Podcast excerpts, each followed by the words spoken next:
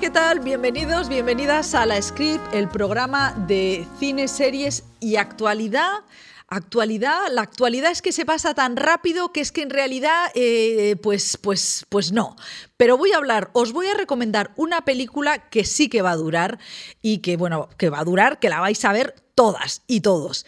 Vamos a hablar de Avatar 2, bueno, de Avatar el sentido del agua. Es una película que, eh, bueno, voy a decir que me parece a mí, pero en realidad si os interesa el cine, tenéis que verla, tenéis que verla porque lo que es importante es lo que os parece a vosotras, o sea, qué os parece, qué os sentís. Y mm, eso en estos momentos en los que dices, ¿para qué estoy diciendo yo lo que me parece a mí Avatar si tenéis que verla eh, vosotros? Bueno, es el 13 años ha tardado James Cameron en volver a su mundo de Pandora. En 2009 no ganó el Oscar a Mejor Película y Dirección. Y esto es importante porque no ganó porque los actores no confiaban en él. En la comunidad de la Academia de Cine, de 7.000 me parece que son, como 5.000 y pico son actores y actrices. Y es verdad que James Cameron no le interesa tanto los intérpretes como todo el, montaje. Mm, es una película que dura 3 horas y 15 minutos. O sea, es una película que tiene vocación wagneriana y visualmente es wagneriana. Es una obra magna, y una, parte tiene una, una, entrada que nos cuenta cómo eh, está este marine que, que, ya se queda ahí, que crea una familia, que sus hijos son adolescentes, bla, bla, bla, bla, bla, bla. Y luego está la parte del National Geographic submarino que es brutal. Eso es realmente magnífico y el argumento es donde, donde como siempre, eh, James Cameron pincha, él no consigue hacer una de esta épica homérica, no consigue nunca llegar a lo, a shakespeariano. Le falta ahí ese, ese Spielberg que pueda dar la emocionalidad. Sus personajes son robóticos, este es un padre de familia que, que trata a sus hijos como si estuviera, como si fuera un cuartel, de hecho le dicen sí señor. Entonces, claro, en ese sentido, la película no ha tenido candidatura a los Globos de Oro en mejor guion, ni la va a tener porque no, no hay por no hay quien la coja. Lo que ha hecho ha sido meter en una batidora, eh, salvar a Willy, eh, Titanic, el Poseidón, Avis, y a mí, desde mi punto de vista, visualmente es monumental y, merece la pena verlo, pero eh, no es una historia que, te llegue. O sea, no hay un Rey Lear que, tenga una china en el zapato y eso te conmueva de ninguna manera. Sí que me ha parecido un acto de humildad de James Cameron darle el protagonismo a los, eh, a los adolescentes de esta familia, porque es verdad que esta película como eh, llega a la gente joven y es verdad que, que hace un... es como una entrega, ¿no? Una entrega de una nueva vida que empieza, de cómo las, las vidas siempre empiezan desde abajo, todo está por descubrir, todo está por hacerse y a mí me parece generoso desde que no tenga esa mirada desde arriba paternal de yo te lo voy a explicar todo, sino que tú te tienes que equivocar. Por eso os digo que lo que yo opine eh, poco importa, porque lo interesante es lo que cada uno piensa y siente en frente a la pantalla. Eh, y de humildad, pues sí, desde la humildad que, que tengo yo, para recibir a dos, eh, dos mujeres, dos artistas, Tony Acosta, una cómica 4x4, eh, eh, todo terreno, y también Laura Galán, la protagonista de Cerdita, una actriz de teatro que vienen hoy las dos a la script. Así que no os mováis porque empezamos. Y abrimos la script con una leona yo voy a decir Leona, madre, actriz, cómica, hija mía, Tony Acosta, viva la madre que te parió. ¿Sabes que de segundo apellido soy León, no? ¿Eres León de segundo apellido? Sí, soy una leona de verdad. ¿Y eres leona de verdad? O sea, ¿tú te sientes leona? Sí, totalmente. O sea, em, he montado una productora pequeñita, me lanzo con teatro. ¿Con teatro? Y, y se llama Leona Madre. Toma. Aquí dando exclusivas, seguro. Aquí estoy. ¿De teatro la productora? Bueno, vamos a empezar con teatro, que es como donde siento que soy capaz de producir y actuar al mismo tiempo. O sea que los millones que ganas... Eh, Venga, vale. Los millones para la productora. O sea, no van para la piscina que te vas a hacer en la mansión. No. Eh, yo, fíjate, en cuestión de casas, voy a menos. Me gustaría vivir en una casa más pequeña y la piscina o con la hinchable. Eh, pongo una piscina de esas que inflo y luego la guardo durante el invierno. Oye, eh, eh, Paco León me dijo que se había, yo claro, yo pensaba que Paco León tenía una piscina con mayordomo y me dijo que, mm, que en la pandemia en, esa primavera tenía una toy, no sé cómo es. sí, sí. Una, toy, en la terraza se ponía con la toy. Yo la tengo, vamos, yo te lo puedo documentar. Eh, la hincho durante el verano, luego la desinflo, la guardo bien y me dura varios veranos. Bueno, pues eh, casi yo ya había con esta declaración de, la, de, la, leona madre y de la piscina, yo ya casi eh, había terminado la entrevista, porque en realidad es que claro, mira, yo no entiendo que uno de los problemas de la gente que está creando, ¿no? que sois muy, muy conocidos, es que todo el mundo os mira y es difícil que luego saques esas miradas para la realidad. Bueno, a ver. Tú tienes ahí un ojo. Yo tengo un poco algo así como un ojo, eh, creo, de no sé si de productora, pero sí me gustaría ser capaz de encontrar proyectos. Es como una mirada que creo que vas madurando si trabajas como actriz. Las señoras de Lampa fue la primera vez que me sucedió. Em, yo encontré a Carlos Del Hoyo, que es el creador. Luego Qué pedazo serie. Sí, luego llegó Abril Zamora. Em, luego nos reunimos con una productora, o sea, fuimos como capaces de ir creando el, el proceso creativo. Me gustó tanto, tanto que me gustaría seguir haciéndolo y así surge el, el teatro. Yo encontré el texto a finales del 2020, a saliendo de la pandemia. Me enamoré de un texto de teatro que cayó en mis manos y es ahora el, 13 de enero de 2023 que lo voy a poder estrenar. ¿Y dónde? ¿Y cómo se llama? En Tenerife. ¡Claro! se llama El sonido oculto. Es de un autor americano que se llama Adam Rapp, pero hemos hecho una dramaturgia, lo ha adaptado Juan Carlos Rubio. Y entonces te vas a Tenerife. A mi tierra, a mi teatro donde debuté eh, en el cole, el Teatro Leal en La Laguna.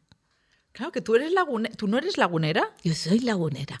Bueno, es que yo eh, eh, siempre me, impresiona muchísimo que cuentas lo de que tu padre, eh, Arsenio, te os llevaba, no sé si a tu hermana y a ti a la facultad en camión. Sí. Eso me parece tan potente, tía. Claro. Eso te da ahí un... ¡Qué power! O sea, a ti, eso es, dice, este power me lo, lo, traigo yo de casa. Este power lo traigo de casa, bajarse del camión en la facultad de Derecho y hacer así a tu padre. Adiós. Y me imagino que ligabas mogollón. Eh, bueno, bueno, no me iba mal, pero un padre eh. camionero impone, ¿eh? cuidado, lo cuidado con quien se acerca a mí. Cuidado con quien se acerca. O sea, ¿y acabaste derecho? Sí, sí. ¿Y eso para qué te ha servido luego? Pues mira, yo creo que yo era muy cría. O sea, yo entiendo, yo quería ser actriz de siempre, pero cuando lo planteé en casa, madre mía, es que hay que irse para atrás 20 años. No, ni los móviles, ni la comunicación como ahora.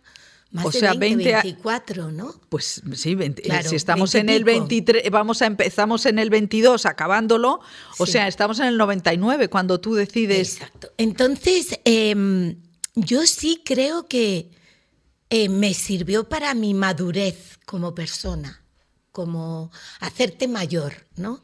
Y me lo pasé bomba en la universidad. ¿Ah, sí? Hombre, sí. Yo creo que el tiempo universitario, y ahora se lo digo a mi hijo, ay, tú disfruta, Nico, no empieces a trabajar muy pronto. Bueno, sí, es que eso de... O sea, aprovechate, el, el tiempo de la universidad es un tiempo eh, independientemente de lo que estudies, para madurar como persona.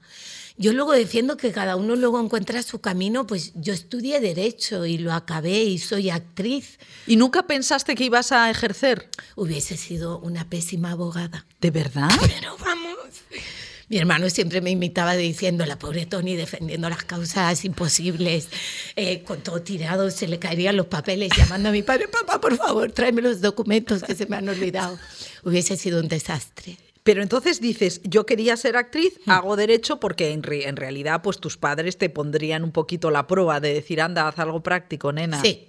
Para no estar ahí todo el día llevándote los papeles por ahí. Sí, yo soy muy cabezota yo. Soy una persona como muy tenaz.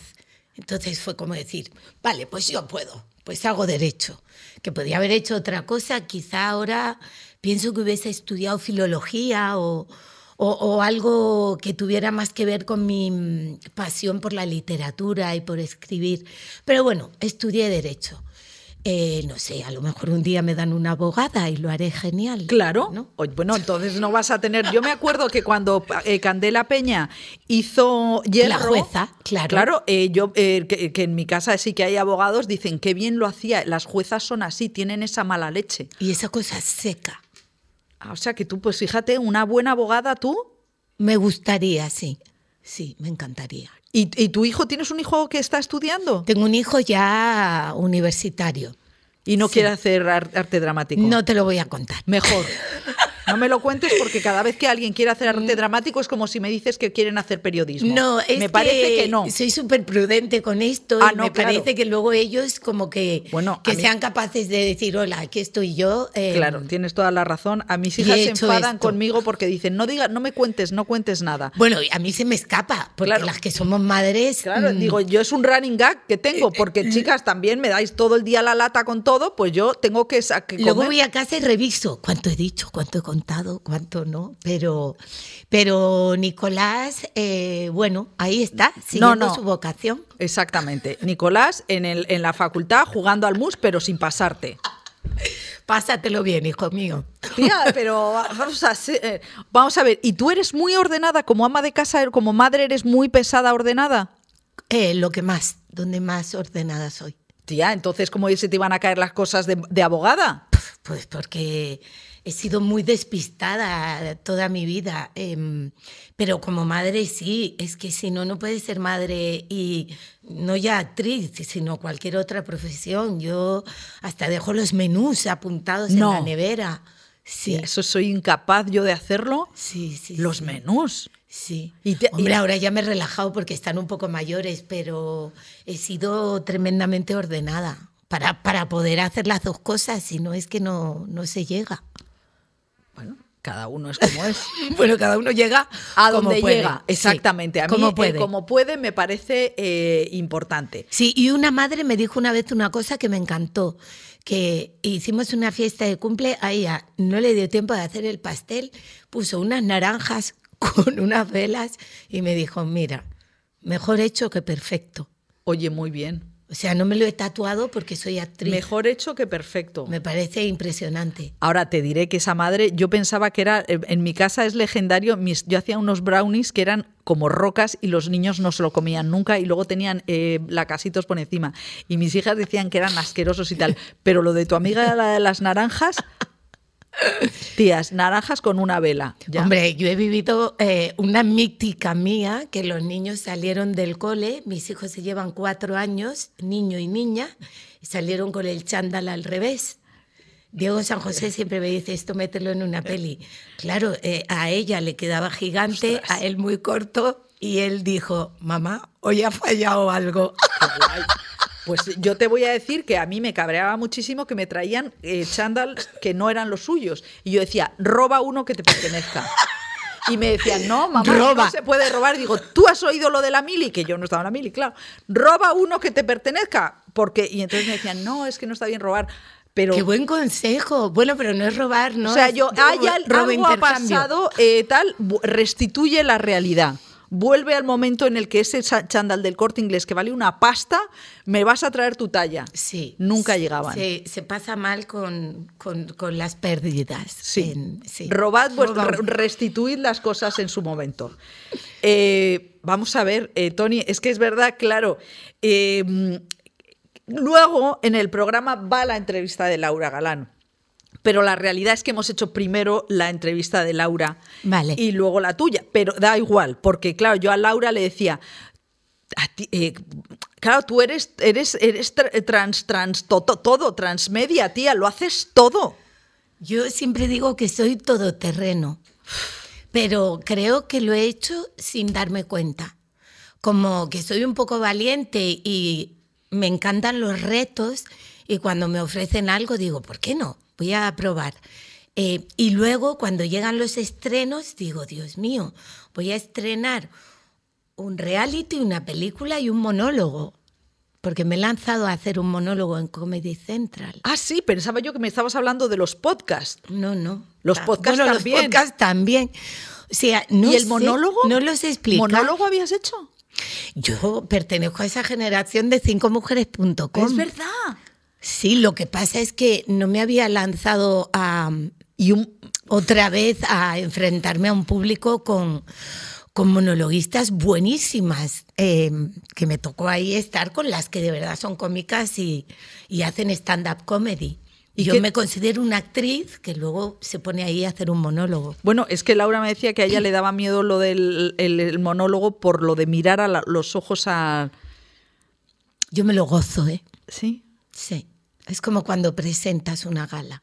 Entro con miedo y luego me, me Ya, divierto es que se me vienen las preguntas a millón. Eh, que habéis dicho Silvia Abril y tú que queréis presentar los Goya y las uvas de Navidad. Pero yo creo que les damos miedo, ¿no? Claro que sí. O sea, yo digo, ¿por qué están esos coñazos presentando las uvas de Navidad? Que es majísimo. O todo sea, el mundo hemos lanzado ahí como varias veces como quien tira los tejos y no funciona. O sea que, bueno, algún Pero día. ¿quién toma la decisión de las uvas? Ah, ni idea. Pues mal. Porque si yo lo supiera, le mandaba un jamón. ¿No ves? Claro. Yo, otra cosa, que a Esther Espósito le decía, chica, pero tú no mandas. eh, yo pensaba que alguien con ese poderío, digo, pero tú manda a los directores que te interesen. No, no, yo a lo que. No. Yo a los directores igual no, pero al de las uvas sí. Al de las uvas sí. porque los directores quieres como que te tomen en serio, ¿no? Pero Pues el que estamos bien diciéndole al de las uvas que le voy a mandar un jamón y que no lo estoy tomando en serio. es diferente porque es entretenimiento. Yo, yo distingo. O sea, yo creo que si yo decido quién mm, retransmite las uvas en directo, me mandan un jamón, digo, pues tiene que ser esta. Total. Pero por favor, O sea que las uvas, me estás diciendo que las uvas por encima de los Goya. las. No, ahí, ahí, a la par. Los Goya también sería una fiesta. Los ¿eh? Goya me encantaría, porque es que yo em, sí que de verdad en los Goya me siento fan del cine español. Vale. Lo vivo como desde un lugar, eh, este año, por ejemplo, o sea, pero qué películas tenemos, qué directores, directoras. O sea, hay un nivel este año, entonces sí que me siento capaz de mm, transmitir al público, que me parece interesantísimo, al público que está en sus casas, mi pasión por el cine español. Bueno, aparte es que son películas que te cambian. Sí. O sea, a mí este año me parece que las películas te cambian. O sea, a mí me parece un, un año. eh, yo soy académica y es muy difícil votar este año. ah, tú eres académica. ¿Y tú votas sola o votas en grupo? Yo voto sola. Tú votas sola. Sí, hombre, no puedes evitar comentar, pero la verdad es que no me pongo de acuerdo, no. Yo voto Bueno, sola. pues no, no te puedo preguntar nada, no te puedo preguntar nada. Eh, ¿Qué película vas a, va a petarlo? Pues este año es muy difícil, ¿eh? Sí. Porque hay ahí hasta cuatro o cinco que, Que son una pasada. que son para petarlo. Son para lo petarlo merecen. total. Vamos a ver. eh, tú has sido, eh, bueno, chica Santiago Segura, que es una pasada. mm, por, bueno, por padre no hay más que uno, dos, tres. Y, y, Santiago, que empezó ganando los el Goya por, por Torrente y por, yo creo que fue actor revelación por El Día de la Bestia. Sí. Y yo no sé si también tiene un corto. Bueno, pero luego Creo que sí, sí. dicen Sí, por ahí, sí, sí, ¿no? sí. No, las mirindas asesinas, esas de Alex. Bueno, no sé, pero tiene mogollón de, de Goyas del principio. Eh, y ahora no. ¿Tú crees que la academia es injusta con Santiago? ¿Es la academia injusta con la comedia? Pero que tía, que ahí te ha salido la abogada. No hay más preguntas. Protesto, señoría. Eh, bueno, es que es una cuestión que mm, eh, el otro día Marc Creuet, con Sí. quien he rodado Espejo Espejo y que es mi amigo, yo a Marc ya le considero amigo, eh, hacía una reflexión muy guay porque va a dar un curso de comedia diciendo, ¿por qué nos avergonzamos tanto de decir que nos encanta la comedia? Y que lo, y además lo peta. Lo que peta en este lo- Y hay una tradición Sí. española tremenda de comedia. Mira, menos los ocho apellidos vascos, que sí que consiguió hacerse un hueco en las nominaciones, no se ha premiado la comedia. Es verdad. Me has dejado totalmente. Yo creo que sí que. Bueno, lo que pasa es que tienes tal lista de cosas por hacer que la abogacía, yo creo que se va a tener que. No, se va a quedar para una serie. se va a quedar, sí, se va a quedar Sí. para una serie. ¿Y de Santiago qué has aprendido tú? Jo, es que es maestro de verdad en, en la comedia. Eh, yo la primera peli que hice con él eh, fue Sin Rodeos y yo esa película tengo un personaje muy pequeñito. Bueno, era muy pequeñito en el guion, pero luego resulta que nos divertimos tanto en dos sesiones que hice la película que ese personaje tiene una presencia tremenda en la película. Sí. Y a mí me contaron, a posteriori, porque para esa peli sí que hice una prueba, hice un casting, y yo llevaba todo, llevaba el gato, las gafas, yo creé todo el personaje, unas orejas de gatito, hice todo lo que luego salió en la película, la verdad.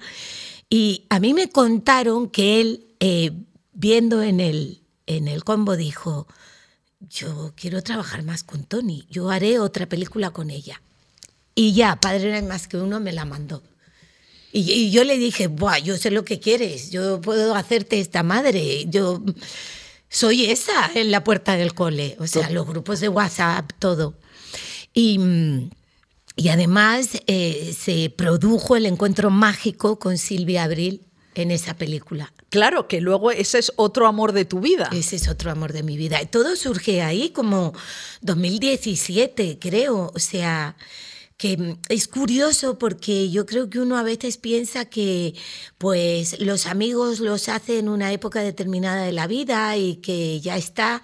Y yo creo que para nada, que después de los 40 aparece gente importantísima en tu vida que le puede dar un vuelco a, a Ah, cosas sí. como tu carrera. Bueno, yo me, me di un vuelco la, la carrera a los 40 y me quedé flipando porque yo ya pensaba que era un cadáver profesional. Pero es que es así. Y a los 40 tuve ahí un reverdecer. Con lo cual, siendo mujeres, lo tenemos que contar mucho. ¿Sabes? Para que la Tías, gente no a los piense. 40 tenéis un "Tía, reverdecer. A los 42, yo digo que a los 44, yo a todo el mundo le decía 4x4, todo terreno, es un año genial. A los 44 me dio un poco la vuelta la, la carrera, la cabeza. El- eh, mi manera de hacer, incluso yo creo, con las señoras de Lampa. Eh, fue muy guay. Y entonces, eh, él hace una... Somos muy buen equipo rodando. Em, yo creo que él también es capaz de ver lo que yo le aporto en los rodajes, que soy algo así como una coach, buen ¿De todos? Sí. O sea, me hago Tú como... entras en plan, ¡guau! Depende de las películas, pero eh, en las de Santiago Segura siento que hago algo de unión con los actores, niños. Todo el mundo dice, qué difícil trabajar con niños. Estos niños son maravillosos, se han hecho como una familia. Eh, es todo fácil. Entonces, me imagino haciéndoles en los menús. Mm, Tanto no, que están las madres allí. No, pero, pero sí, eh, Pero eh, ha sido fácil. Es que mira qué listo. Él ya de entrada metió a dos de sus hijas. Eso ya hace forma comunidad. familia, claro, porque ella ya es su padre, ya tú entras ahí. Recuerdo como si fuese ahora los primeros ensayos que fueron en Navidad, que nos hicimos regalos, hicimos como familia y yo creo que eso se nota. Esas Sí, sí. películas tienen un buen rollo. Tienen un buen rollo. Mira que, que además eh, Santiago Segura ha, ha revivido la, la- la taquilla cuando estaba en encefalograma plano total. Pero mira qué valiente, María. Sí, sí, Eso sí. es un acto de valentía, porque la segunda antes parte... que Tenet, antes que Tenet estre- estrenó. Claro, la segunda parte no la quería estrenar nadie en cines. Y yo era la optimista, que sí, que tenemos... Ya hubo un momento con todo el mundo en contra que dije, oye, no me hagas caso a mí, a ver si me voy a equivocar yo. Pero es, em, te diría, un poco un visionario. No, no, total. Es capaz de decir que sí, que vamos a por todas. Y ahí está. Bueno, de hecho, eh, Torrente a mí me parece una visión eh, brutal, ¿no? O sea, que lo que pasaba era una película del 98 eh, y, en, y en el Parlamento mm, no, no pensaba. Torrente era ridículo entonces, ahora no. Madre mía, ¿verdad? ¿Quién lo hubiera imaginado? madre mía. Madre mía. Ahí. Ahí. estuviste de tal. Bueno, vamos por, eh, por orden. Esta semana estrenas El Gran Sarao, que es como la luna de miel de Silvia Abril y Tony Acosta, porque es un reality. ¿Me puedes, vosotras que habéis hecho podcast, que habéis, bueno, eh, que lo habéis petado en la pandemia, Tú, eh, es que fíjate, se me agolpan las preguntas. Pandemia, su- eh, Yolanda Díaz, tus ERTES, tus ERCES. ¿Cómo celebramos los cumpleaños? Tía, pero ¿de dónde? Pero eso fue sin querer, te lo digo de verdad, creo que a veces la vida te sorprende.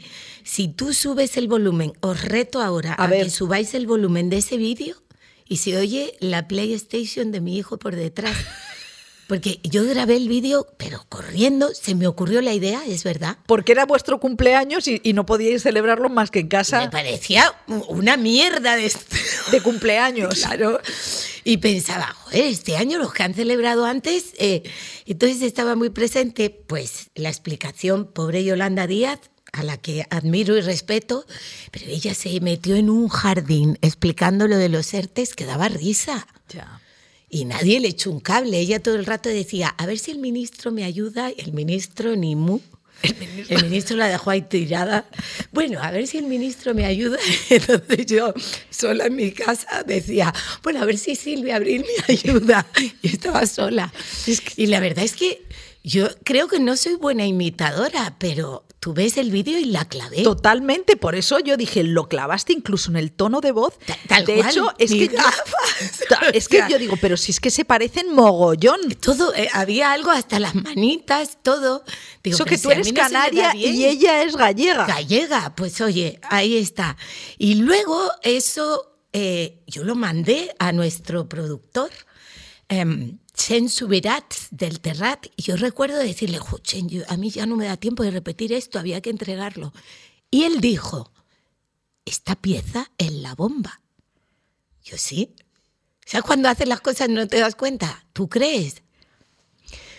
Bueno, Bueno, fue la bomba. O sea, es que dices, por eso te digo que, que Fue un poco estresante, ¿eh, María? ¿Ah, sí? Sí, eh, varios amigos empezaron a decirme, te están politizando, te está utilizando la derecha. Y yo, a ver, ¿me queréis dejar en paz? Yo hago humor. Claro. O sea, hago humor. Si no me puedo reír de la derecha, de la izquierda y de quien me dé la gana, o sea, ¿qué pasa? Solo podemos parodiar. eh, hago humor. Totalmente. O sea, por favor, por favor, hagamos humor. No, no, y eso, vamos. O sea, ¿Y tú has conocido a Yolanda Díaz? Pues, ¿sabes dónde me la encontré? Qué fantasía más grande. En el Withing Center, viendo el espectáculo de Estirando Tirando el el Chicle. Puede ser más fantasía. Y no fui capaz como de ir a decirle, oye, yo te paro. Solo le dije, hola, tal. Y ya está, pero creo que hay como una comunicación no verbal. Pues yo, bueno, Eso espero. eso, eso espero. No, a mí me contaron que le preguntaron y que ella se muere de la risa, o sea, que entendió Hombre. la parodia. Claro, es No hay que- nada mejor que reírse de, Claro, uno, de mismo. uno mismo. Hay que estar dispuesto porque si no, ¿qué nos queda? Vamos a ver. A mí me han dado un capítulo de El Gran Sarao que ya sabéis que, que Tony y que, mm, y que Silvia Abril son pareja artística, que tienen el cumpleaños el mismo día, que sois, Somos como hermanas. Sois socio, iba a decir sociópatas, sois sociólogas También. también de, de esta realidad de este, de este país. Pero me puedes decir que cuando yo estaba viendo ese capítulo de que os mandan por ahí de viaje, yo decía, ¿pero qué es esto? Pues mira, no lo sé muy bien. ¿Pero qué es esto? a nosotros nos proponen. Tú ibas eh, con maleta, ella no. Ella no, pero porque yo había viajado a Barcelona a hacer el podcast. Así me engañaron. Y de allí nos llevaron de viaje. No sé cuánto puedo contar, pero eh, yo no había hecho nunca un formato tan cercano a mi vida, a enseñarme, a ser yo, ¿Sí? yo. Mm, Yo, yo, yo. Cuando, o sea, Tony, Tony. ¿Sabes? Esto lo decimos cuando te pones algo bueno y dices, es de cuero, cuero. Pues bueno, pues yo, yo. O sea, eh, no estoy muy segura de querer volver a hacerlo, ¿eh? Ah, no. No. Eh, Pues ya. de hecho, pensaba, yo esto lo voy a lanzar al mundo. Hola, aquí está, eh, ya me contaréis. Eh, porque te sientes. A ver, entendí bastante esto de. mm, Yo no tengo filtro. Es muy peligroso enseñarme cómo soy. Claro, luego no me extraña que tus hijos digan, no hables de mí, como Claro. la madre de Almodóvar Claro. que le decía, no hables de mí, que, Que no, no me gusta la autoficción. Eso es.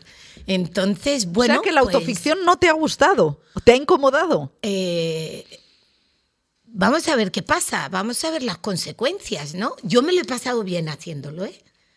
Es, lo que pasa es que ahora tengo que esperar a ver las, las consecuencias de haberlo hecho. Bueno, vamos a dejarlo ahí. Ahí lo No, dejo. ahí no lo dejo. A mí me han dicho, no puedes decir nada, no puedes decir nada. Digo, Muy pues nada. poquito, podemos contar muy poco. Bueno, pues nada, ahí se queda. Y luego, el 28 de diciembre estrenas Todos lo hacen, Sí. que es la típica comedia coral. disparate. de- exactamente, que yo digo, pero ¿esta película de qué va? Es una película. A ver, dime tú de qué va Todos lo hacen. Pues, a ver, Con, Lo un que estamos- mogollón de gente. es un cluedo, al fin y al Eh, cabo. Sí, a mí me recordó a, a un, ca- un un cadáver, a los las- postres. Exacto.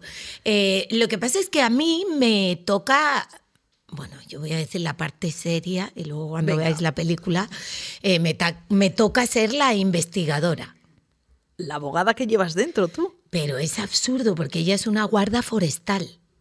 Lo que pasa es que como se encuentra un crimen, se viene arriba y empieza a investigarlo. Y ahí está la comedia. Pero es un elenco de lujo, eh, me lo pasé muy bien rodándolo. Me parecía una fantasía volver a coincidir con Víctor Palmero, que, mm, que era muy pequeñito cuando hicimos juntos la serie con el culo al aire. Entonces me lo he encontrado como tiempo después más maduro como actor y como persona. Y, mm, y ahí está. Es Y Carlos Santos, eh, comedia loca. López, Kira Miró, o sea, Eh, Mariana Hernández, eh, Salva Reina, Andrea Duro. Julián López, o sea, es que es eh, Macarena. O sea, Ah, Macarena, está, o sea, Macarena, es que está- Macarena está impresionante, es que siempre está. Macarena da un poquito de miedo. Da miedo en la realidad porque parece que está cucú. no, no, lo- esto lo cortamos. gracias. Eh, no hay que. eh, no, vamos a ver. A mí me encanta. De hecho, es la llamada de la selva. Macarena, tienes que venir. Con turbante o sin No turbante. No lo cortamos, no lo cortamos. Macarena, tienes que venir. Macarena. Tienes que venir. Vamos a ver cómo es Macarena. en- Otra cosa, Pero bueno, vamos a ver. qué- otra cosa muy famosa son mis ataques de risa. Ya te veo. Pero que está llorando. Estoy ver, llorando. Un Kleenex. Tengo. ¿Pero qué le pasa? Esto es terrible. Bueno, vamos a ver. Yo te copio la frase, parece que está cucú. Pero no te parece, es que en eso da un miedo. Por favor, pero no da miedo, da, da risa. Claro, pero es miedo risa. Miedo risa. Bueno, estamos al borde, esto loco. Pero ¿y por qué llora tan? ¿Por qué lloras tanto? Yo lloro de la risa, que es lo- de lo que mejor se puede llorar, es de la ¿Y risa. ¿Cuántas veces al día lloras de la risa? No, uno, dos, ¿Dos? dos veces a la semana. Dos a la semana. Estamos en la script, estamos en condiciones de anunciar que Tony Acosta ha llorado de risa. Es mucho. Tía, es mucho. Bueno, yo ya, ya, para mí la entrevista podía haber Tengo empezado. dos hits. Llorar de la risa y salir corriendo porque me hago pis. No, tía, no me hagas eso. Hoy no. Hoy no, hoy, bien. vienes meada. ¿Cómo voy a dar las campanadas? Imagínate. Pero sería maravillosa. Una, dos, y venga la Raca, pero la voy a hacer pis. Lloro de la risa. Esto es Tía, eso sería, eso saldría en todas partes del mundo. del mundo, ¿verdad? Presentador. Presentadora se va para no mearse de risa. O podría estar patrocinado por Tina Lady. Mira, mm, me- también, ¿por qué no? Eh, me parece una fantasía porque cuando uno se equivoca lo mejor es reírse. Acabo de estar en el, en el Festival de Almería. ¿No te han dado un premio? No, yo he sido jurado. ¿Has sido De jurado? ópera prima. Y todo ensayado, de esto que te dan las tarjetas. En la gala. Y digo mal Movistar Plus. Es que no sé qué dije. De eso que dice, bueno, pero no corrijas porque Tira bueno, ya está, tira para adelante, Movistar Plus. Y cuando me siento, ya vuelves de entregar tu premio, me hace todo el mundo. ¿Qué dijiste? Movistar Plus. Y digo, madre mía, pero si lo he hecho mal. O sea, que la gente agradece. eh, La pues metedura que de pata. equivoques. Claro. No, sí, es que Yo es creo que lo dije, pues como lo dice mi padre, no sé lo que dije. Plus, no sé. muy bien. Oye, ¿y por qué dice tu padre mal? Seguro que tu padre lo dice bien. Seguro que mi padre lo dice bien. Bueno, o no, pero no ¿O pasa nada. Bueno, tu padre. Ay, qué risa. Otro, otro hit en tu vida. Sí. O sea, eh, por favor, háblanos. No sé yo si tu madre está eh, con pelusa. No, no. Yo, ¿No? a ver. O sea, los- es que tu Instagram es, Claro. como dice Arsenio, respetito. que el respetito es muy bonito. Eh, ¿Podía elaborar esa- ese, ese hit? El hit empieza porque mi padre se estaba quedando calvo. y y, eh, Tía, ¿para qué tengo yo un es curioso porque cuando tú ya pasas a reírte de tu padre, que son como los 14, 15 años, eh, empezó siendo gracioso que dijéramos, papá, se te está cayendo el pelo a troncharnos de la risa de, esos son los malos pensamientos, papá, tal. Y él nos decía, hey, respetito, que el respetito es muy bonito. O sea, como si el humor también tuviera, tuviera un límite. O sea, que es, es que eso es los límites del Eso es humor. filosofía de vida, claro. O sea, y a mí me ha servido eh, para todo. Para todo. Muy bien.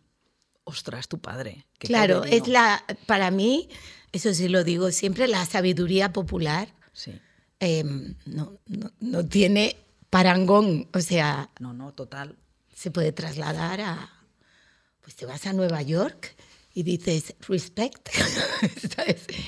Es Respect, lo mismo lo de claro. Areza, exacto. Claro. Aretha Franklin. Ah, Es Respect. lo mismo, si se hubiesen conocido, se hubiesen llevado genial. Respetito, el respetito es muy bonito. Y ya os Y se nos quedó como lema de vida. Nu- Nunca más nos reímos de, de lo de su Pelo. pelo, pero se ríe él de sí- O sea, él sí hace chistes. Claro. ¿No? Totalmente. Tú de, de ti Entiendo mismo. perfectamente. Eso es. ¿Y en tu casa alguien más te pide, por ejemplo, claro, tus hijos te han dicho, "Tss", o sea, eso que te ha hecho Nico de no cuentes más, mucho, No, pero eso lo, lo marco bastante yo, ¿eh? Eso está bien. Sí, Mira, en mi bien. casa, pero yo soy bastante prudente con el humor, creo. O sea, de no rayar algunos límites. Luego veréis mi monólogo y será un, Tía, qué ganas. un, un O sea, porque las red flags. eh, Red flag, eso me encanta. Es que, bueno, o sea, oigo cada cosa maravillosa de lo de Beef, que aclaráis cosas, pero hay cosas que yo no entendí en uno de vuestros, eh, vuestros mm, podcasts de Silvia Abril y el tuyo, lo que es swap. O sea, yo entiendo lo que es Beef, pero ya lo de swap me superó. No me acuerdo, ¿te lo puedes creer? O sea, que tú tienes la cabeza llena de cosas. Hombre, claro, yo tengo que ir quitando información, si no, no... O sea, no, claro, porque no- yo no sí me que me, me quedo muy triste a veces pensando que se me olvidan las cosas. Tú no. no me quedo nada triste. Dice, libera espacio para que entren cosas nuevas. Ah, sí. Sí, sí. Oye, y antes te iba a preguntar, lo que pasa es que se me van cruzando cosas con eso de los retos y tú cómo llevas los batacazos de verdad. O sea, hay batacazos, eh, cuando algo va mal, o sea, profesional, ¿eh? yo siempre pregunto de lo profesional. Cuando hay un batacazo profesional, ¿tú lo has llevado bien en tu vida? No. Y me parece muy hipócrita la gente que te dice con una gran sonrisa, yo aprendo. Coño, yo también aprendo, pero estoy en el sofá de mi casa hundida, comiendo pipas. Las ¿Ah, sí? pipas me ayudan mucho, las pipas de girasol. Como No fumo, muy- no bebo, no me drogo, con lo cual las pipas o, o las cotufas.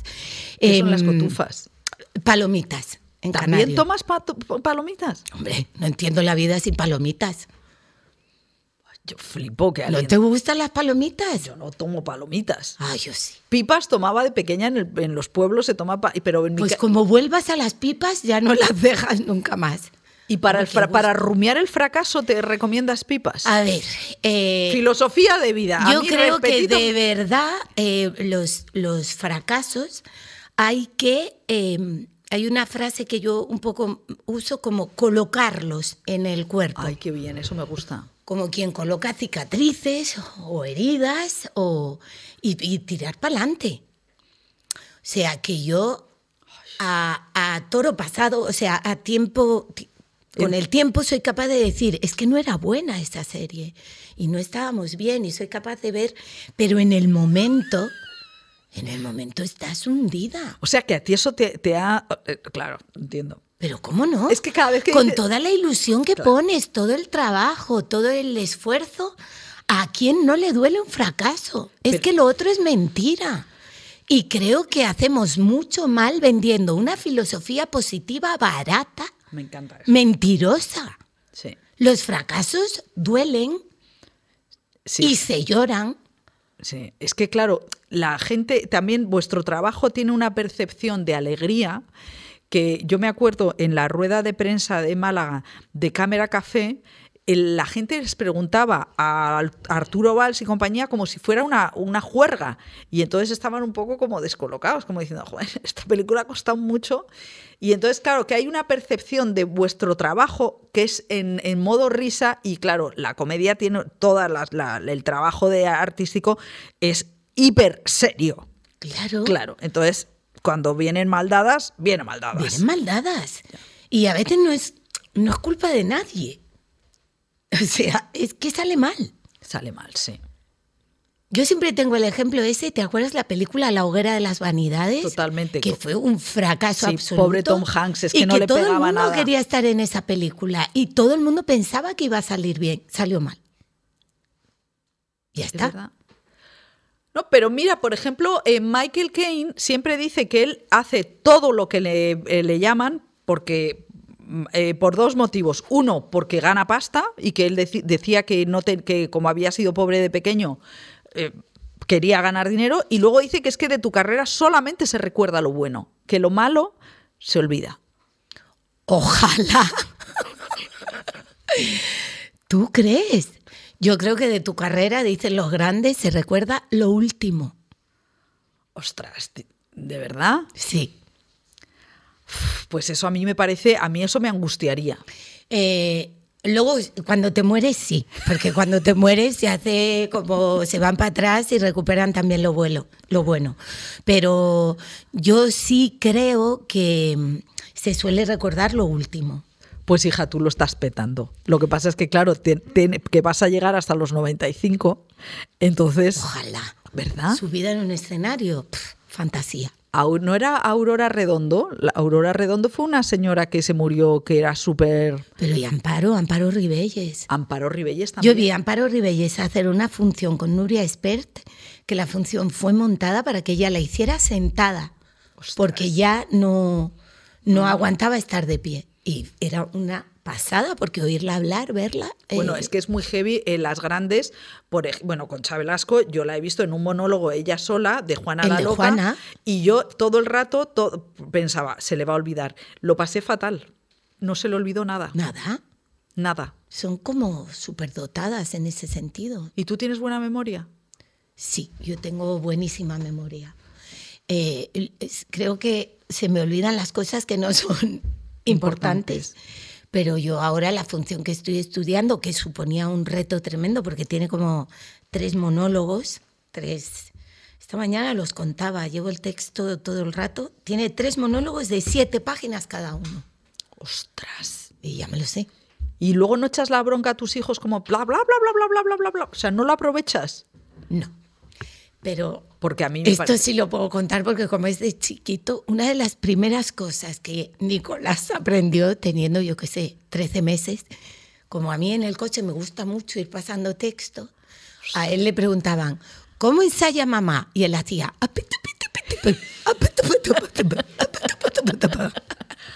No sabía las palabras, pero me veía a mí. O sea, que estudias en el coche. Hombre, cuando eres madre, estudia por las esquinas. Estudias en la ducha. O cualquier sitio es bueno para estudiar. Sí. Sí, pero el coche sí, el coche me. em, yo, el- las que, a mí me encanta conducir. Hija de camionero y mi hermano Ah, es ya. guaguero. Mi hermano conduce una guagua en Tenerife. Me gusta mucho. Una guagua el- es un autobús. Un autobús. Eh, me gusta mucho esa intimidad que te da un coche para hablar, para, para ensayar. O sea, que a veces cojo el coche y no voy a ningún sitio. O sea, te vas a dar una vuelta. No estoy loca. No, No estoy cucú, cucú. no, sí, esta, por eso esta entrevista es maravillosa. Aquí, hay, la- aquí hay que venir cucú. Pero aquí Si no venir cucú, cucú, si no- no es buen sitio. De hecho, yo Oye, no me digas me porque replantearía el nombre del programa. La cucú. La script. Cucú. Bueno, vamos a ver, eh, creo que se, mira, está Alejo, que cuando se pone ahí Alejo significa que ya, ¿no ves? Na- nos hemos ido de cucús. Lo vais a editar, ¿verdad? No, aquí no no se edita nada. Todo va para adelante. Ahora, que hay cosas que no se ponen en redes. Por ejemplo, eh, Eduardo Casanova me pidió que le pegara y no lo hemos subido a redes. ¿Le pegaste? Sí. Joder. Qué Lo digo para que veas, ¿eh? Aquí pasan cosas. Bueno, eh, Oye, no, perdón. Es que se me acaba de ocurrir una idea buenísima. ay, por favor, que me... ¡Llora por segunda vez! ¡Llora por segunda vez! Dos de la semana. Las dos de la semana en la Lo script. podemos hacer como, como una lista, porque a mí me encantaría que alguien me pidiera que le pegara. O sea, Yo me quedé un poco como diciendo, chicos, si quieres, luego no me dejaré. reitero lo de cambiar el nombre.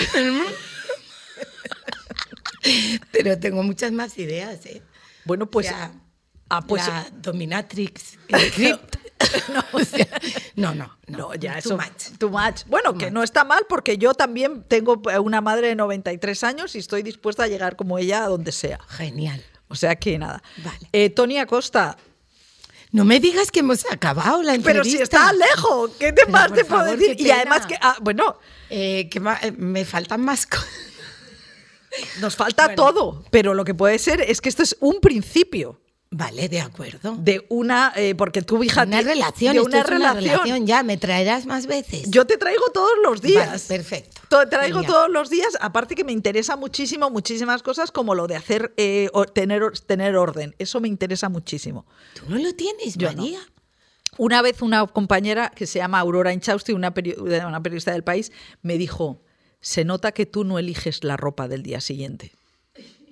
Toma ya. Y me dolió muchísimo porque pensé, ¿qué está ¿Qué- qué- pasando? qué le pasa a ¿Qué mi le ha pasado a ropa? mi ropa? Y entonces ella me dijo eso. Entonces quiero decir que todos tenemos nuestras cosas. Vale. Bueno, Tony- pues si tardo en venir, te digo otras dos cosas por estrenar que tengo que me hacen ilusión. ¿Más? O sea, Sí. todos lo hacen.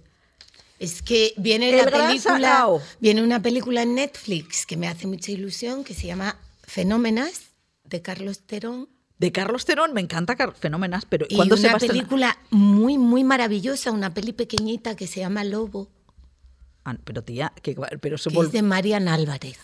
de Marian Álvarez, la actriz. Pero ella es directora. Bueno, ella ha Es la- hecho el guion y la dirige Alfonso Cabanillas. Ostras. Bueno, pero ¿y cuándo vas a estrenar todo esto? Ah, eso ya. bueno, que pero estrenen entonces, ellos. Vamos a ver, entonces quedamos, Vale. quedamos, ah, porque además esto, es- esta entrevista es de 2022, pero nos comprometemos Al 2023. a 2023. Venga, hecho. Hecho. compro. Entonces eh, ya, y, y además ya nos conocemos. Claro, ya sabes que me van a entrar ataques de risa, todo. Pero lo has hecho fenomenal porque has llorado dos veces en las Dos veces, las dos de la semana me he gastado, ahora aguantándome la risa. Ya, no, vas a, eso me vas a mentir porque esta semana tienes mogollón de cosas.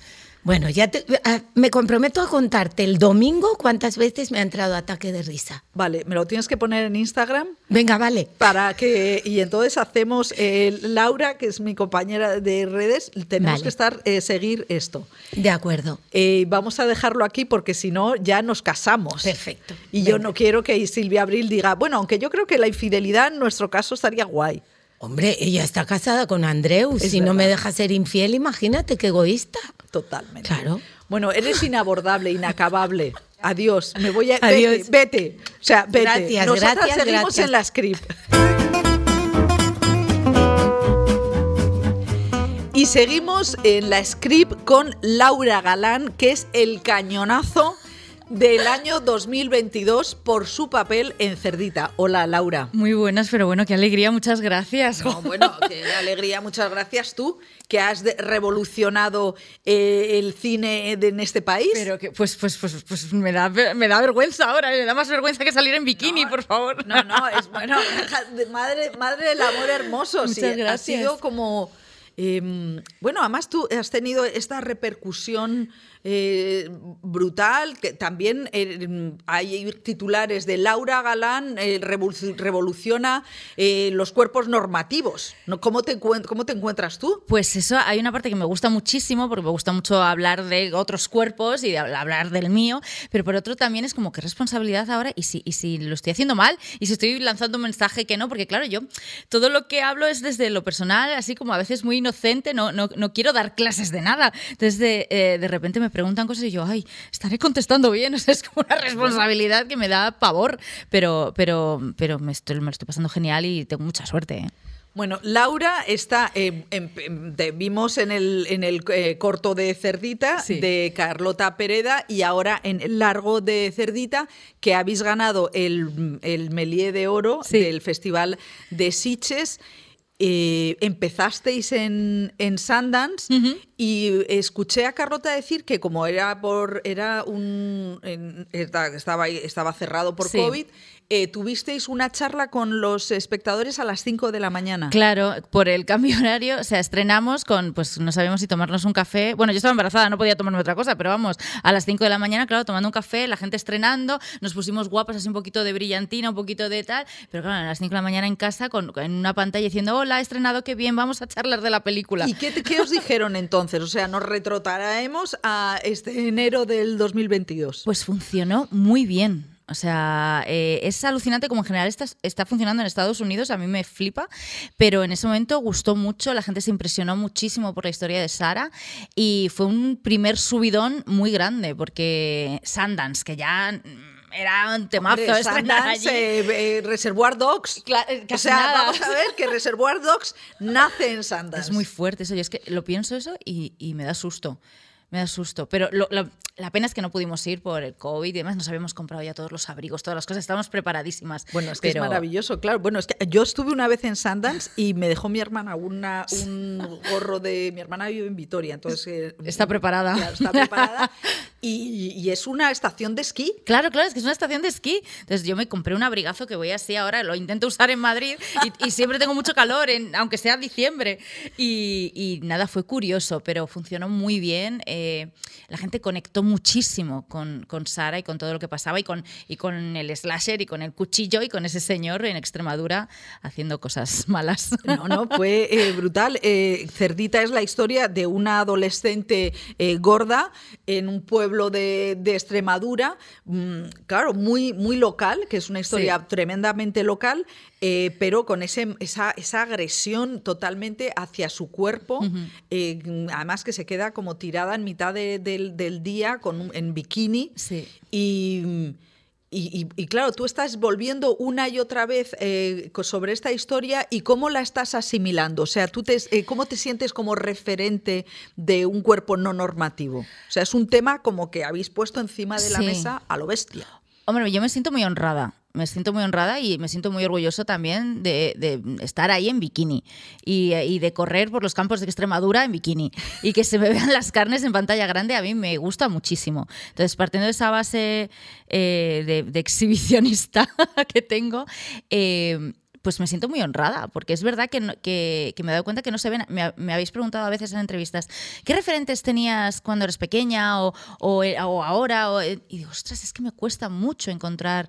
Eh, referentes que yo viste y dije, ay, puedo ser actriz porque mira, esta actriz gorda, es que no, no recuerdo mucho de pequeña. Y dices, pues eso, eso no está muy bien. O sea, habría que cambiar y que, bueno, no sé, que no sé cómo puedes plantear y poner todos los cuerpos y todas las circunstancias en el cine. También es una responsabilidad muy grande, pero eh, bueno, que una, me escriben mucho chicas y chicos que a lo mejor están sufriendo bullying y que están viendo la película y que les gusta y que se sienten identificados y dices, ay, pues esto sí me gusta, igual me dedico a esto por estas cosas. Jo, qué cambio eh, tan, tan, tan alegre, ¿no? El que, el que también la... Eh, y qué, qué, útil es la representación, la ficción, ver cómo el, esta, esta película ha cambiado, puede cambiar a la gente, puede cambiar la mirada pues eso sería precioso, porque bueno, sí, al final nosotros hemos querido hacer una película de ficción, una película de terror, que es lo que hacemos, que es cine y,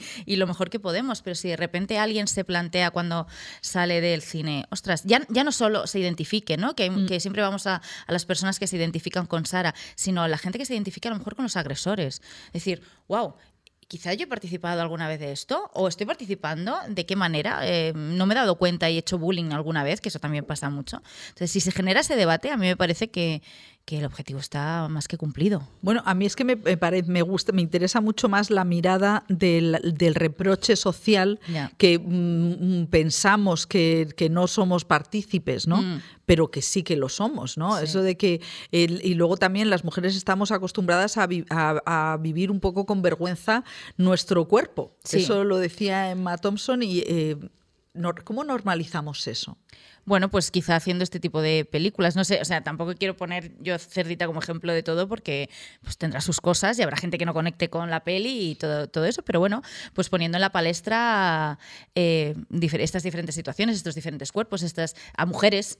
Eh, a mí me gusta mucho Cerdita, aparte porque soy muy fan del guion de Carlota, eh, que es una pasada me gusta porque es, se ha hecho activismo con, con la película y con la forma de hacer la película. De repente estaba una mujer dirigiendo y, escribiendo, una productora, una directora de foto, una mujer protagonista. Y dices, wow, esto, esto igual es que están, están cambiando las cosas, o por lo menos poner ahí de, eh, que se puede hacer. Sí, además esa manera, eh, mm, utilizar la rabia como expresión, ¿no? Mm. Que, que, que, tiene tanta potencia y que en este caso eh, ha, resultado muy, muy, muy elocuente. ¿A ti te ha cambiado, cómo te ha cambiado la vida? ¿Cómo te ha cambiado Cerdita? Uf, pues mira, estoy aquí, o sea, imagínate lo que me ha cambiado.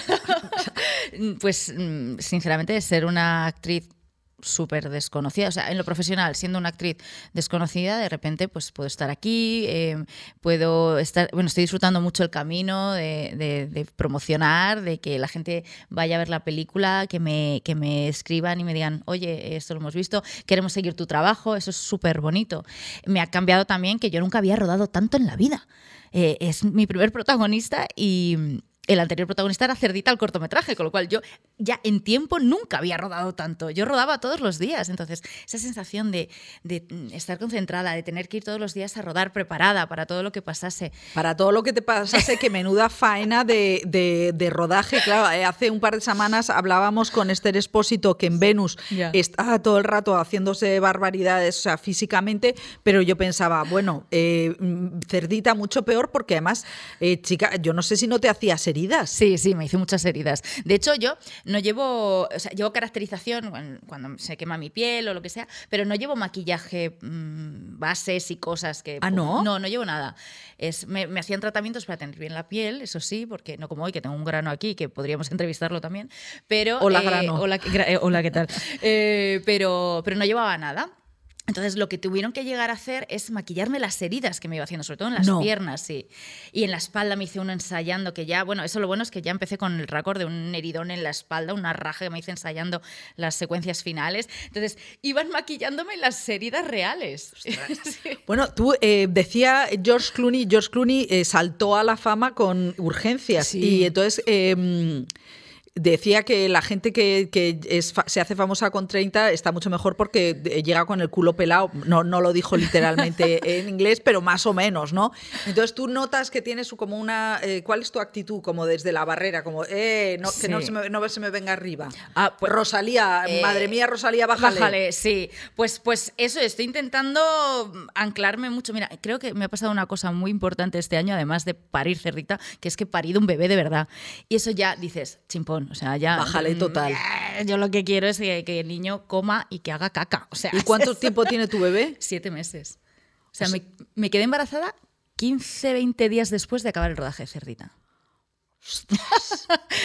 Así que... O sea que esto es, esto es un terremoto también. Esto es un terremoto, sí, por eso digo que este año es el año de los partos. Cerdita, Teo. Cerdita Teo, y ahora empiezas, eh, hemos grabado la entrevista un día antes de las nominaciones de los Goya, pero ya tienes la de protagonista de los Forqué, protagonista de los Feroz, y vamos, no hace falta ser eh, muy listo para saber que vas a ser candidata a Mejor Actriz eh, Nobel. ¿Cómo vas con el tema de los discursos? Porque en los cuartos de baño tú te tienes que estar haciendo discursos. Bueno, a ver, es que yo, claro, desde pequeña los discursos están casi preparados, pero tengo hasta el del Grammy latino, o sea, no sé cómo decirte, eso yo creo que de pequeños nos preparamos todo. No, no, no estoy pensando. Hoy, de hecho, me ha pasado una cosa, se lo he contado a mi chico esta mañana, y es que he soñado esta noche, claro, ya vienen los nervios, el vértigo, ¿eh? que no estaba nominada. Y entonces eh, me he levantado de un tranquilo, he dicho, ah, pues no pasa nada, porque en el sueño estaba, pues ya está, no estoy, no pasa nada, venga, ¿qué hay que hacer? Vamos a comer. Y era como, pues claro que sí, ya está, que si viene fenomenal y si no, pues también a seguir luchando y a intentar seguir trabajando como llevo los Exactamente. 15 años anteriores. Los 15 años anteriores, pero bueno, vas a- algo vas a ganar. Bueno, no sé, al- el- no sé, no sé. Yo no lo tengo tan claro, ¿eh? Es que, eh, por ejemplo, yo soy muy, muy fan de Laia este año. Es Hombre, que- el- la Ya Costa es maravillosa por eh, Cinco Lobitos, pero va- en el Los Goya ella va a estar en la categoría Ya. de principal. Ya, ya, ya, pero bueno, hay trabajazos y la verdad es que este año es un bombazo de... Y además es que lo que me, lo que me parece a mí es que gane quien gane, la película que gane, la actriz, el actor que gane, es bueno para todos. Sí. Es que a mí me parece brutal todo lo que está pasando este año en el cine. Entonces, eh, eh, Cinco Lobitos es bueno para todas. Sí. No, y además son debates que, que está abriendo que son eh, maravillosos. Eh, tú estabas, eh, te descubre Carlota Pereda en Medea, ¿no?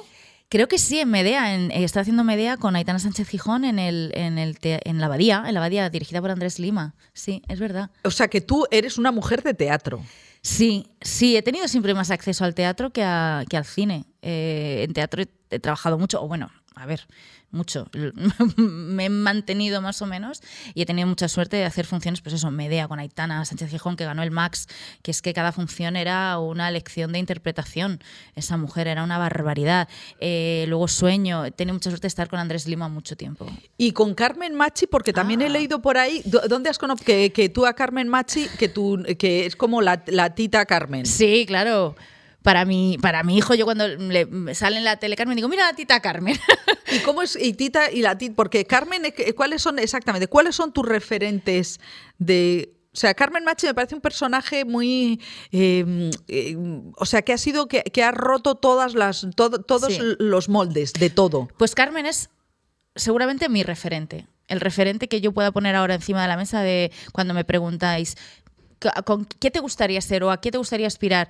Eh, yo creo, bueno, no, no Carmen Machi, la mitad de Carmen Machi, que es una bestia parda. Con Carmen hice yo eh, los Macbeth, una, una adaptación de Macbeth. Con, eran el, eh, Macbeth, Javi Gutiérrez y Lady Macbeth, Carmen Machi. Sí, O la sea, vi, sí. Mm, brutal. Pues yo estaba ahí en esa función, yo salía cantando y eso, y yo me disfruté tanto esa función porque era igual verles a ellos. Teníamos un momento, Carmen y yo, de improvisación que nadie más veía, que eso me lo guardo yo, me lo llevo yo a la tumba, de experiencia maravillosa. Es una bestia parda. Y lo que me ha pasado con Carmen, aparte de lo personal, que nos queremos muchísimo y, y que, bueno, pues eso que es la tía de mi hijo, eh, eh, yo rodé todas las escenas, las secuencias con Carmen, así como estamos tú y yo.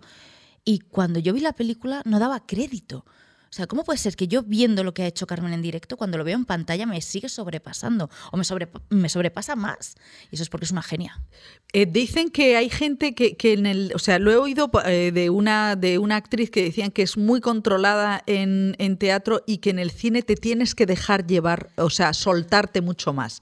¿Eso es así? Pues yo creía que era al revés. Ah, pues imagínate, yo no soy actriz, o sea que tú cuéntamelo. No, es verdad que en teatro siempre la, teoría es que como que tienes que hacerlo todo más grande, ¿no? La cámara, un gestito, te lo ve todo, te ve todito. Pero es verdad que yo he aprendido eh, con, Cerdita, que es cuando más he rodado, que sí que te tienes que dejar un poco, y eso también me lo decía Carmen, y, y, dejarme un poco el vértigo, a que, me, a que cuando digan acción, ah, no tener todo controlado. O sea que hay que soltarse. A mí me sirve eso, luego cada actor, cada actriz mm, le servirá una cosa, pero a mí sí que había un punto de eh, vamos a ver qué pasa. Sí, ciertas cosas controladas, porque claro, eh, no sirve de nada que yo me descontrole y que esté fuera de foco, que no tenga luz. O sea, la, la, base es la base, ponte la marca bonita. Pero pero sí esa cosa de interpretación de vértigo, de ay, de ay, ¿qué viene después? Me dejo llevar y, y, engancharte al compañero. A mí lo que siempre me sirve, y esto en teatro o en cine, es engancharme a los ojos de, de mis compañeros. Y em, volvemos al pasado. Eh, Laura, eh, tú eres de Guadalajara. Sí. Sí, sí, sí. ¿Y, cómo eras tú de pequeña? ¿Cómo decides que vas a ser actriz? Eh, ¿cómo, ¿Cómo arrancas? Pues yo soy de Guadalajara y al principio... Pues, ¿A Guadalajara, Guadalajara? Guadalajara capital, sí. Es verdad que mi padre es extremeño, mi madre... Ah, por eso el acento también lo tienes ahí controlado. bueno, por lo menos el oído lo tengo hecho, o sea, que sí, porque mi padre además se fue muy pronto de Extremadura, pero el acento lo, lo tiene, mis abuelos igual, de hecho mis abuelos salen en la película ¿Ah, haciendo figuraciones. Es un, un, momentazo precioso que me regaló Carlota Pereda. Cuando salgo de, una, de la tienda de comprar unas cosas, en la secuencia esa, al fondo están mis abuelos. Y además es muy bonito porque está mi abuela claramente mirándome a mí. O sea, eh, están los dos, les enseñaron, no, tenéis que simular, hablar, ha pasado algo en la piscina. Y entonces ves la secuencia, ya, si la vuelves a ver, y está mis abuelos, mi abuela claramente mirando cómo lo hace la niña. Lo que pasa es que, que cuela por otras cosas, pero mi abuelo está como más así disimulando y mi abuela está viéndome a mí. Con, con cara de, de, mi nieta. sí, sí, es mi nieta y que, qué bien lo hace. Pero entonces eso, mi padre se fue de Extremadura, pues sigue manteniendo el acento. Mi madre nació aquí en Madrid, pero eh, también tiene conexión con, con, Andalucía, entonces tengo una mezcla curiosa. Y de pequeña yo jugaba a, actuar, a, pues lo típico, pero que está ahí. Me apunto a, extraescolares de teatro, en el colegio, en el instituto me gusta, pero siempre como, bueno, pues juego a eso. Pero la, la, última semana que tenía que estudiar para selectividad, de repente dije, ¿pero qué voy a hacer? Pero, pero si lo que yo quiero es esto, ¿por qué no lo voy a hacer de una manera profesional? Y pensé una cosa que me acordé el otro día y es, bueno, soy gorda, pero el cine es la vida, el teatro es la vida, van a necesitar gente de todo tipo. Voy a por ello. Y empecé a llamar a escuelas, en los descansos del estudio empecé a llamar a escuelas y, así conocí mi escuela Arte 4 y a partir de ahí... Y físicamente tú no encontraste limitación. O sea, es... No. Ah, en teatro no. Y cuando yo estudiaba no me lo planteaba, o sea, sí que piensas, soy gorda, hay menos papeles, evidentemente hay menos papeles, hay menos oportunidades. Ahora yo creo que eso está cambiando también, afortunadamente, pero eh, en cine, en, el audiovisual en general, a mí me ha costado mucho entrar. Eh, en teatro no tanto, no se me ha cuestionado mi peso ni mi cuerpo, ni siempre he tenido la libertad de hacer, además, bastante cualquier cosa. Eh, pero bueno, sí que alguna vez me han dicho, he hecho algún casting y, y dice, no, es que bueno, está muy bien, pero queremos a la amiga gorda, fea, amargada. Y dices, y eres muy guapa. Y yo, pues bueno, gracias, no sé si es un piropo ni si me viene bien, pero sí que, que ese tipo de cosas, de clichés, sí que me los he topado. Jo, qué, qué importante es romper, ¿eh? O sea, qué necesidad tan tan potente. Pues sí, sí, es que yo creo que vuelvo a ese a ese comentario tan básico que me hice con 18 años de esto es la vida, ¿por qué no, por no, no mostramos eh, de todo? ¿Por qué no, por qué no, deja, por qué no dejamos de cuestionar?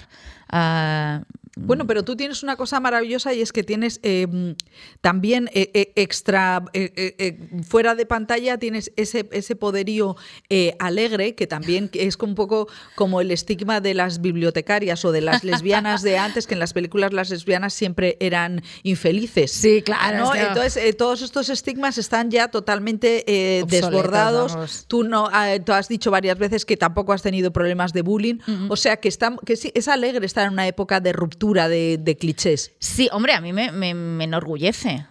Ya no solo por lo que pueda estar haciendo yo, es que lo estamos haciendo el resto de compañeras. Entonces, eh, sí, está muy bien. Me da mucha pena que no haya sido antes, mm. pero claro que me, que me alegra y me da fuerzas para seguir. Y creo que vendrán más rupturas. Que tiemblen las tías buenas convencionales. eso, eso, eso, que ahí vamos las no normativas. Pero vamos. las no normativas. Eh, ah, bueno, entre otras cosas no normativas, hay, bueno, hablábamos de, lectura fácil, la novela de Cristina Morales, que es obra de teatro, eh, que yo me fui a ver la obra de teatro y no estabas tú. Digo, Lo siento. No, eh, pedazo heavy, también otra obra sobre eh, un grupo de cuatro mujeres eh, con discapacidad intelectual viviendo en, una, en un piso tutelado.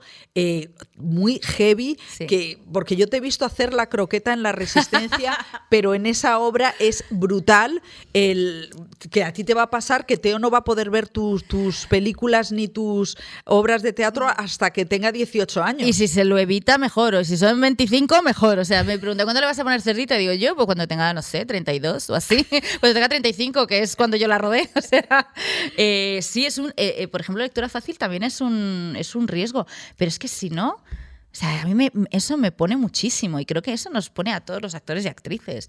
El, el, el, ir más allá, la comodidad. A mí la comodidad, no, yo siempre más, más. Creo que, me pone, que me ponen un reto y, y es muy divertido. Qué maravilla. Que eso es tremendo. Y ahora, entonces, aparte tú tienes ateo en casa, entonces al cine mucho no puedes ir. No, no, lo echo mucho de menos, pero es verdad, hay sesiones teta y demás que llaman. ¿Qué? No, eh, ¿no conoces? Eh, mira, me tocó. Ahí llaman. Me tocó. porque bueno, también es natural. Eh, hay unos cines que hacen lo que llaman la sesión teta, que es que pueden entrar madres con sus bebés, porque muchas veces son lactantes. Entonces, tú entras, ves la película en un volumen a veces más bajo, unas luces más cómodas para que haya para que haya bebés, para que puedas entrar, salir. Tú vas, a, hombre, ya sé que si vas a ver, pues no sé. Bueno, mm, cuando fui a ver lectura fácil, había una, una pareja con una niña como de 10 años y se tuvieron que salir, en, estaban en la segunda fila, fue súper chungo. Es que, claro, hay, hay cosas donde hay que informarse y ver dónde vas a meter al niño, pero un bebé que no se está enterando, hombre, a no ser que veas una cosa escandalosa, pero que el mío con siete meses que no se entera, que solo ve colores, que seguramente... ¿Y tú le has llevado una sesión? No he podido todavía porque he estado promocionando, o sea, no me ha dado tiempo a nada, pero existen y tengo muchas ganas de probar para, que, para eso, para que las madres tengan la oportunidad y también en teatro existen. Creo que en el Teatro del Barrio, de hecho, lo, lo han hecho alguna vez. Oye, pues eso me parece... Es muy interesante. Es verdad, porque si no es estar en casa. Y Laura Galán, ¿de qué, eh, qué series ve? ¿Qué estás viendo ahora de, en las plataformas? Pues mira, a ver, eh, cuando me da tiempo, eh, estoy viendo miércoles, por ejemplo, eh, la de Tim Burton empecé, me parece muy divertido porque es verdad que a veces cosas no, no, me, hay ciertas cosas que no me apetecen, pero vi hace poco, que reconozco que voy muy tarde, pero vi Cinco Lobitos, por ejemplo, atravesada. Mm, claro, es que es una película sobre la maternidad. Sí, eh, encima eso, en mi momento vital es muy fuerte. Le mandé un mensaje a Lauda de, no, no, nos conocemos, pero dándole la enhorabuena y las gracias y tengo muchas ganas de conocer al resto del equipo, que solo conozco a Ramón Barea, pero eh, para, no sé, mm, agradecerles infinitamente esa película. Veo, vi hace poco también Alcarrás, o sea, estoy intentando ponerme un poco al día que, de cosas que no he podido. Eh, pero a mí me gusta un, Juego de Tronos, una cosita así. ¿Ah, eres de Juego de Tronos? Sí, sí sí, sí, sí, me lo gozo, me lo gozo, es que son muy buenos. Es que eso me encantaría hacerlo. No sé inglés, pero digo, pues como jodor, una palabrita solo. Seguro que, seguro que se pueden inventar algo. Señores, por favor, ya ah, aprendo inglés. Me parece maravilloso. o sea, la, la parte esta juguetona de quiero jugar a todo. Claro, pero es que si no, que, eh, a ver, sí, también quiero hacer Em, Interstellar, sí. O sea, quiero, quiero, quiero hacer todo. Yo quiero hacer todo. Y Quiero ahora ver todo. en tu vida, entonces ahora tienes como, como de aquí en adelante tienes que eh, tienes promoción y tienes premios. Sí, tengo teatro y tengo y hijo. tienes teatro, porque es verdad, porque entonces en lectura fácil vas a estar desde qué día hasta qué Desde el día. 28 hasta final de funciones, hasta primera semana de enero. En Madrid en el Valle Inclán. Eso es. Y No llevéis a los niños. no, no, no, no. Esta no puede ser. Otras serán. No, yo llevé a mi madre que tiene 93 años y la verdad es que eh, no oye muy bien, pero eh, quedó bastante impresionada. Es que impacta mucho esa función. Esa Eh, función A mí me gusta mucho, me parece muy arriesgada. Me- es la primera vez que Alberto me va a dirigir, que me hace mucha ilusión, porque conozco a Alberto desde los tiempos de Animalario. San. Alberto San Juan, sí, perdón. Eh, que yo he sido ayudante de Andrés Lima de sus funciones, porque cuando no soy actriz, soy ayudante. soy- ¿Eres ayudante de dirección? Sí, cuando, de teatro, cuando, cuando no tengo trabajo de actriz y regidora y ayudante de producción y todo lo que se pueda. A ver, qué remedio. Bueno, y, Y muy y- bien. y te ves dirigiendo. No. No, me parece dificilísimo. Eh, me parece como otro mundo, no. eh, alguna vez eh, me lo han propuesto amigos y venga, vamos. Y mm, me parece. No, no- no- creo que no soy capaz. Yo necesito, de hecho, a los directores. Yo soy una actriz muy marioneta. Sin director o directora, yo mm, creo que hago cosas horrorosas. O sea, no, no sé. Tengo mi, intuición, pero necesito la mano del director o de la directora. Entonces, para mí dirigir me parece un mundo eh, eh, imposible. Ahora hay tantas compañeras que están haciendo, Marta Nieto, Sí. eh, Bueno, es que en esta, en esta, este año, en realidad, por ejemplo, en Los Feroz eh, hay cuatro directoras candidatas y Hmm. un. Eh, claro, es que es el año de, de Alcarrás, Sí. es, eh, es el año de Cinco Lobitos, Sí. es el año de Cerdita, en fin, es un pedazo, eh, pedazo de año tremendo. Eh, antes estábamos charlando con Tony Acosta, que, ta- Sí. que es cross-border total, lo hace todo. A ti el tema del el stand-up, porque tú eres tan desenvuelta y que lo haces todo, o sea, te queda eh, un aquí no hay quien viva. Bueno, también me encantaría, si es que claro. Por supuesto, a todos sí. Bueno, sí, perdón. A sí, todo, o sea, una, una, una, una aquí, hay- eh, aquí no hay quien viva así y un, eh, un stand-up de comedia. Eso no sé si se me daría tan bien, fíjate, porque aquí yo hablo mucho, yo, yo, yo rajo todo lo que no rajo en cerdita, lo hablo en mi vida normal, o sea, yo tengo mucho palique, pero eso me parece una técnica muy difícil y, y eso sí que es vértigo. Es que la comedia en general me parece dificilísima, me gusta mucho, pero claro, y eso es ya, pum, encontrarte con el público cara a cara, o sea, no tienes compañeros donde refugiarte haciendo... No sé, eso sí se O me no daría te- muy bien. Bueno, pero ahí eh, nos ha quedado claro que un juego de tronos sí, Sí. y que todo lo demás. O sea que la comedia eh, te, te pone tensa. Me da más miedo me- enfrentarme con el público en la comedia. Eh, creo que siempre, mira, yo ahora estoy he hecho una tragedia en el Teatro Fernán Gómez, Un animal en mi almohada, de Vanessa Spin, y parece que te refugias más, que estás como controlando el escenario, es dolorosísimo, pero, pero bueno, pero estás, es, es tu, es tu, tu mundo el escenario. Y eso que habla- les hablamos directamente a ellos, pero en la comedia es directamente mirarles a los ojos. Claro. Y es, y es absolutamente eh, asomarse a un vacío. No sabes. Entonces me da miedo. Me gusta muchísimo. Y estoy loca por hacer comedia. Pero, pero me parece muy difícil. También mirar a los ojos es, el, es Instagram, ¿no? Toda esta gente que, que te mira como un referente, ¿eso cómo te sientes? Pues eh, flipo un poco porque yo soy una mamarracha en redes realmente. O sea, a veces me pongo un poco más seria porque hay que promocionar y hay que intentar que la gente vaya a ver tu película y que no diga, pero bueno, esta señora ah, está mal. Pero, pero bueno, eh, no sé. O sea, es que no lo. Como no lo hago con el objetivo de ser referente, porque no, no, eso es, yo creo que sí que sería lo feo, pero sí que me gusta a lo mejor, he hecho una sesión de fotos y me siento mocatriz, que diría, ¿no? Gente Claro, calor, que- gente calor. y, y me gusta compartirlo y si a alguien le vale, pues me siento pues muy orgullosa y me, me da calorcito, pero, pero yo creo que la clave es intentar no ser referente, porque, porque es que yo no, o sea, tengo muchas tú, cosas mal. Espérate, ¿dónde te has, eh, que he leído yo que te defines como señora? Hombre, claro, por supuesto, yo... me- Actriz, señora y miope. efectivamente, sí, ¿Pero por qué te defines como señora? porque soy una señora. Ay, me gusta Porque soy, yo, yo eh, reivindico mucho cuando. Es que además. Uh, es que ¿ves? esto me pongo A nerviosa. ver. Un día le di una chapa a un taxista con este tema porque llegué Yo y, soy el taxista. y me dice, buenos días, señorita. Y, y- y- no, señora. Yo, buenos días. Dice, bueno, señorita, que igual no está casada. Y digo, perdón. Digo, no, mal, error.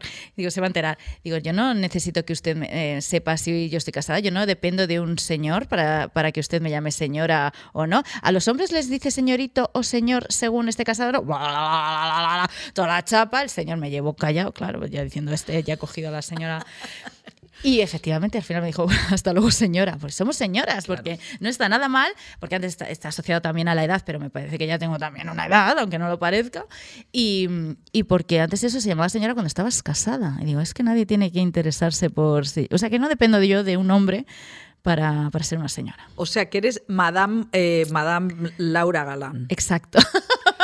No, yo eh, estoy totalmente de acuerdo. además me parece que, el señora, que hay que yo me apropio del insulto de cuando dicen que esa es una señora, que es una, pues yo me apropio totalmente del insulto y me pues, parece. A mí yo defiendo mucho a las señoras. Somos señoras y aunque no lo queramos bueno, pues como somos señoras, eh, vamos a acabar aquí. Terminamos aquí la script eh, recomendándoos que veáis Cerdita, que si podéis pasaros por el Centro Dramático Nacional, vayáis a ver también lectura fácil. Laura Galán, muchísimas gracias, mucha suerte. Eh, estaré muy pendiente de esos discursos. a ver qué digo. A ver, qué, dices. si, es que, si es que tengo que decir algo, muchas gracias. Claro que sí. No, y que eres una gloriosa referente con que estamos encantados de que de que nos hayas iluminado. Tú sí que eres referente. Madre mía, qué nerviosa estaba. ¿Pero qué dices? bueno, pues dejamos la script por, por hoy hasta la semana que viene. Chao. Chao.